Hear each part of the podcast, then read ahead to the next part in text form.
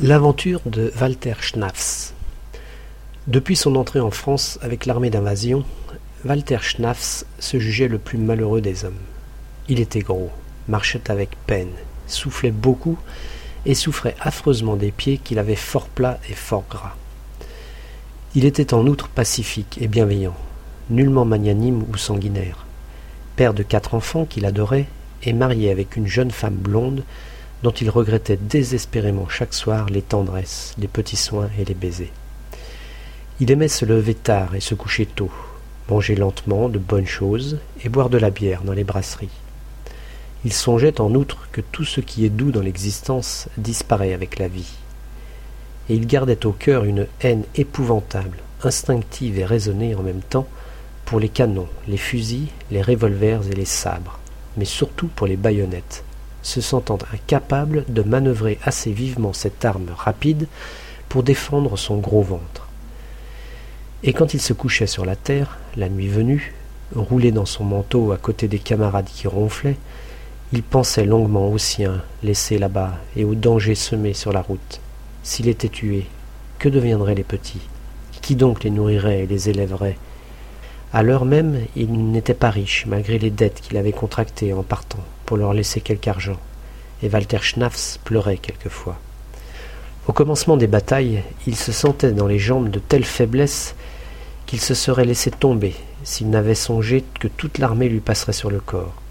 Le sifflement des balles hérissait le poil sur sa peau. Depuis des mois, il vivait ainsi dans la terreur et dans l'angoisse. Son corps d'armée s'avançait vers la Normandie, et il fut un jour envoyé en reconnaissance avec un faible détachement qui devait simplement explorer une partie du pays et se replier ensuite. Tout semblait calme dans la campagne, rien n'indiquait une résistance préparée. Or, les Prussiens descendaient avec tranquillité dans une petite vallée que coupaient des ravins profonds, quand une fusillade violente les arrêta net, jetant bas une vingtaine des leurs, et une troupe de francs-tireurs, sortant brusquement d'un petit bois grand comme la main, s'élança en avant, la baïonnette au fusil. Walter Schnafs demeura d'abord immobile, tellement surpris et éperdu qu'il ne pensait même pas à fuir. Puis un désir fou de t'étaler le saisit. Mais il songea aussitôt qu'il courait comme une tortue en comparaison des maigres Français qui arrivaient en bondissant comme un troupeau de chèvres. Alors, apercevant à six pas devant lui un large fossé plein de broussailles couvertes de feuilles sèches, il y sauta pieds joints, sans songer même à la profondeur, comme on saute d'un pont dans une rivière. Il passa à la façon d'une flèche à travers une couche épaisse de lianes et de ronces aiguës qui lui déchirèrent la face et les mains, et il tomba lourdement assis sur un lit de pierre. Levant aussitôt les yeux, il vit le ciel par le trou qu'il avait fait. Ce trou révélateur le pouvait dénoncer, et il se traîna avec précaution à quatre pattes au fond de cette ornière, sous le toit de branchages enlacés, allant le plus vite possible en s'éloignant du lieu de combat. Puis il s'arrêta et s'assit de nouveau, tapi comme un lièvre au milieu des hautes herbes sèches. Il entendit pendant quelque temps encore des détonations, des cris et des plaintes. Puis les clameurs de la lutte s'affaiblirent, cessèrent. Tout redevint muet et calme. Soudain, quelque chose remua contre lui. Il eut un sursaut épouvantable. C'était un petit oiseau qui, s'étant posé sur une branche, agitait des feuilles mortes. Pendant près d'une heure, le cœur de Walter Schnafs en battit à grands coups pressés. La nuit venait, emplissant d'ombre le ravin, et le soldat se mit à songer. Qu'allait-il faire? Qu'allait-il devenir? Rejoindre son armée? Mais comment? Mais par où? Il lui faudrait recommencer l'horrible vie d'angoisse, d'épouvante, de fatigue et de souffrance qu'il menait depuis le commencement de la guerre. Non, il ne se sentait plus ce courage. Il n'aurait plus l'énergie qu'il fallait pour supporter les marches et affronter les dangers de toutes les minutes. Mais que faire? Il ne pouvait rester dans ce ravin et s'y cacher jusqu'à la fin des hostilités. Non, certes. S'il n'avait pas fallu manger, cette perspective ne l'aurait pas trop atterré. Mais il fallait manger, manger tous les jours. Et il se trouvait ainsi tout seul, en armes, en uniforme, sur le territoire ennemi, loin de ceux qui le pouvaient défendre. Des frissons lui couraient sur la peau. Soudain il pensa. Si seulement j'étais prisonnier et son cœur frémit de désir, d'un désir violent, immodéré, d'être prisonnier des Français. Prisonnier. Il serait sauvé, nourri, logé, à l'abri des balles et des sabres, sans appréhension possible, dans une bonne prison bien gardée. Prisonnier, quel rêve Et sa résolution fut prise immédiatement. Je vais me constituer prisonnier. Il se leva, résolu à exécuter ce projet sans tarder d'une minute. Mais il demeura immobile, assailli soudain par des réflexions fâcheuses et par des terreurs nouvelles. Où allait-il se constituer prisonnier? Comment? De quel côté? Et des images affreuses, des images de mort se précipitèrent dans son âme. Il allait courir des dangers terribles en s'aventurant seul avec son casque à pointe par la campagne. S'il rencontrait des paysans, ces paysans, voyant un Prussien perdu, un Prussien sans défense, le tueraient comme un chien errant. Ils le massacreraient avec leurs fourches, leurs pioches, leurs faux, leurs pelles. Ils en feraient une bouillie, une pâtée, avec l'acharnement des vaincus exaspérés. S'il rencontrait des francs-tireurs, ces francs-tireurs, des enragés sans loi ni discipline, le fusilleraient pour s'amuser, pour passer une heure, histoire de rire en voyant sa tête. Et il se croyait déjà appuyé contre un mur, en face de douze canons de fusil, dont les petits trous ronds et noirs semblaient le regarder. S'il rencontrait l'armée française elle-même, les hommes d'avant-garde le prendraient pour un éclaireur, quelque hardi et malin troupier parti seul en reconnaissance, et il lui tirerait dessus. Et il entendait déjà les détonations irrégulières des soldats couchés dans les broussailles, tandis que lui, debout au milieu d'un champ, affaissait, troué comme une écumoire par les balles qu'il sentait entrer dans sa chair. Il se rassit, désespéré. Sa situation lui paraissait sans issue. La nuit était tout à fait venue, la nuit muette et noire. Il ne bougeait plus, tressaillant à tous les bruits inconnus et légers qui passent dans les ténèbres. Un lapin, tapant du cul au bord d'un tirier, faillit faire s'enfuir Walter Schnafs. Les cris des chouettes lui déchiraient l'âme, le traversant de peurs soudaines, douloureuses comme des blessures. Il écarquillait ses gros yeux pour tâcher de voir dans l'ombre, et il s'imaginait à tout moment entendre marcher près de lui. Après d'interminables heures et des angoisses de damné, il aperçut à travers son plafond de branchage le ciel qui devenait clair. Alors un soulagement immense le pénétra, ses membres se détendirent, reposés soudain, son cœur s'apaisa, ses yeux se fermèrent, il s'endormit. Quand il se réveilla, le soleil lui parut arriver à peu près au milieu du ciel. Il devait être midi. Aucun bruit ne troublait la paix morne des champs et Walter Schnafs s'aperçut qu'il était atteint d'une faim aiguë. Il bâillait, la bouche humide à la pensée du saucisson des soldats, et son estomac lui faisait mal. Il se leva, fit quelques pas, sentit que ses jambes étaient faibles. Il se rassit pour réfléchir. Pendant deux ou trois heures encore, il établit le pour et le contre, changeant à tout moment de résolution, combattu, malheureux, tiraillé par les raisons les plus contraires. Une idée lui parut enfin logique et pratique c'était de guetter le passage d'un villageois seul, sans armes et sans outils de travail dangereux, de courir au-devant de lui et de se remettre en ses mains en lui faisant bien comprendre qu'il se rendait. Alors il ôta son casque, dont la pointe le pouvait trahir, et il sortit sa tête au bord de son trou, avec des précautions infinies. Aucun être isolé ne se montrait à l'horizon. Là-bas, à droite, un petit village envoyait au ciel la fumée de ses toits, la fumée de ses cuisines. Là-bas, à gauche, il apercevait, au bout des arbres d'une avenue, un grand château flanqué de tourelles. Il attendit jusqu'au soir, souffrant affreusement, ne voyant rien que des vols de corbeaux, n'entendant rien que des plaintes sourdes de ses entrailles. Et la nuit encore tomba sur lui. Il s'allongea au fond de sa retraite, et il s'endormit d'un sommeil fiévreux, hanté de cauchemars, d'un sommeil d'homme affamé. L'aurore se leva de nouveau sur sa tête, il se remit en observation. Mais la campagne restait vide comme la veille, et une peur nouvelle entrait dans l'esprit de Walter Schnafs, la peur de mourir de faim. Il se voyait étendu au fond de son trou, sur le dos, les deux yeux fermés.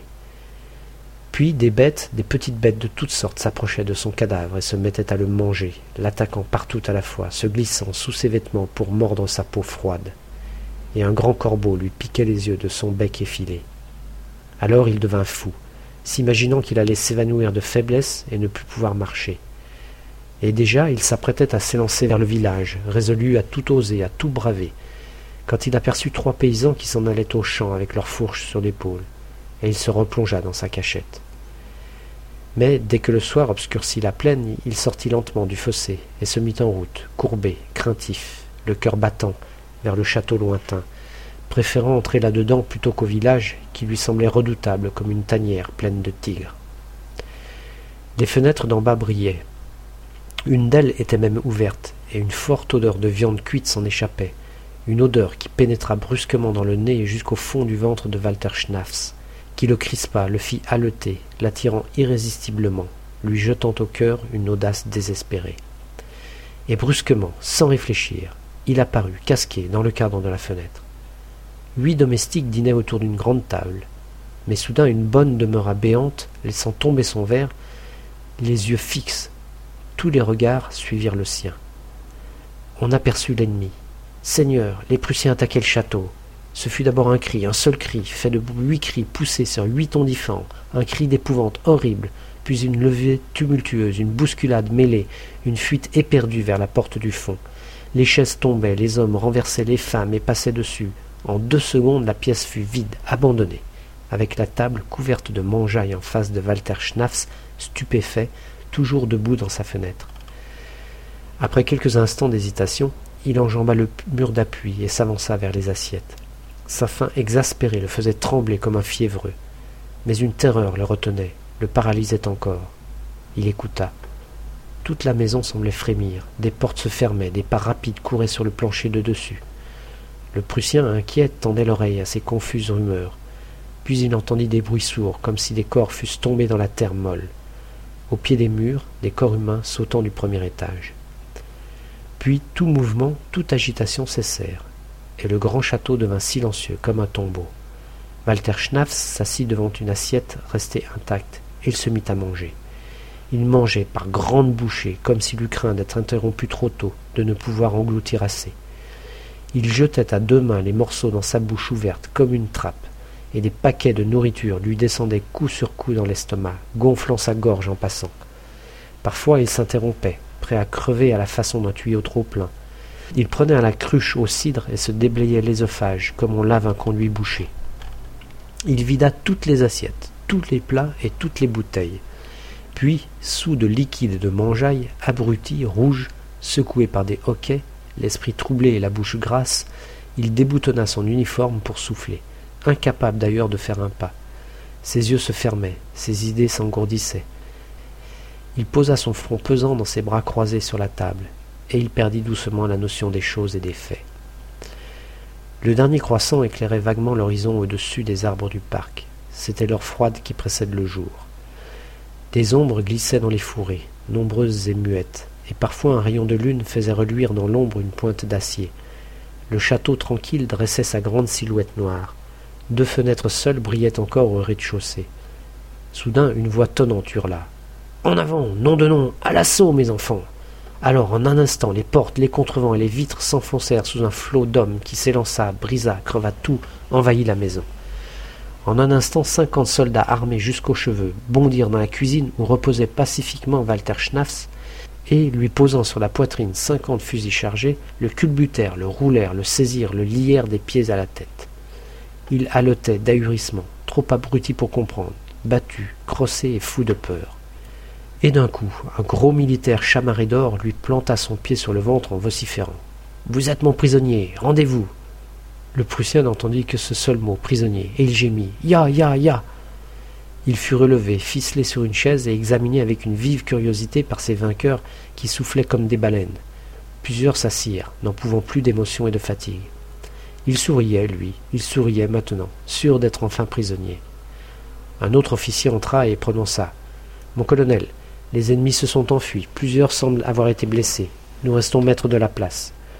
Le gros militaire qui s'essuyait le front vociféra Victoire et il écrivit sur un petit agenda de commerce tiré de sa poche Après une lutte acharnée, les Prussiens ont dû battre en retraite, emportant leurs morts et leurs blessés, qu'on évalue à cinquante hommes.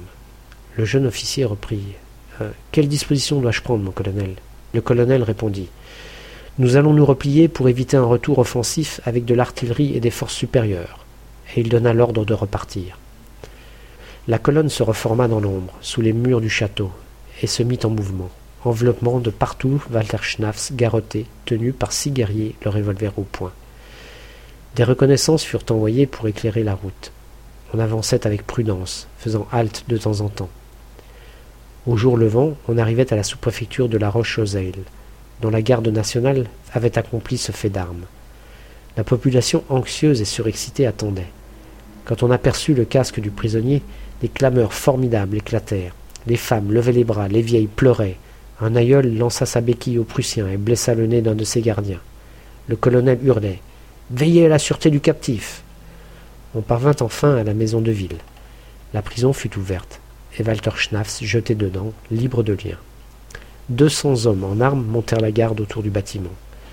Alors, malgré des symptômes d'indigestion qui le tourmentaient depuis quelque temps, le Prussien fou de joie se mit à danser, à danser éperdument en levant les bras et les jambes, à danser en poussant des cris frénétiques, jusqu'au moment où il tomba, épuisé au pied d'un mur. Il était prisonnier, sauvé. C'est ainsi que le château de Champignet fut repris à l'ennemi après six heures seulement d'occupation.